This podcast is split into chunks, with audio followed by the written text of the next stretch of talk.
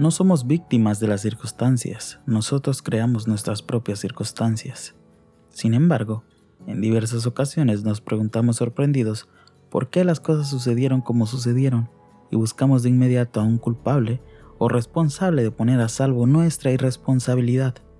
Desde luego, existen acontecimientos frutos de la casualidad fuera de nuestro control, como un terremoto, una tormenta, un accidente en el cual no fuimos protagonistas, otro manejaba, una piedra nos cayó o un rayo. Pero en la mayoría de las ocasiones no es casualidad, sino la casualidad. Nosotros mismos producimos que nos despidieran del trabajo, que nuestra pareja nos abandonara, que no exista comunicación con nuestros hijos, entre muchas otras situaciones por las que atravesamos y que según nosotros son inexplicables. Las crisis personales son extraordinarias oportunidades para creer y esto es posible cuando reconocemos nuestro papel protagonistas en dichos sucesos, cuando tenemos la capacidad de absorber nuestros propios errores, cuando esto sucede, somos victoriosos de la crisis. La adversidad se convierte en buenaventura, el fracaso en sabiduría, el error en luz, y estamos listos para seguir avanzando. Por el contrario, la obstinación por tener la razón nos ciega, nos lleva a cometer nuevamente el mismo error.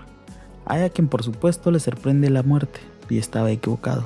Se despide de este mundo renegando de que en esta vida nadie lo pudo comprender no es más que soberbia por no asumir la responsabilidad de los hechos de su vida. Es triste y al mismo tiempo maravilloso comprender nuestras equivocaciones. Maravilloso porque la luz nos iluminó.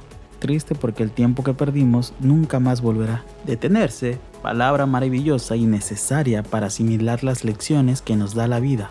Para ello es indispensable ser humilde, no para resignarnos a las circunstancias que nosotros mismos hemos creado, sino para aprender lo que nos falta por aprender.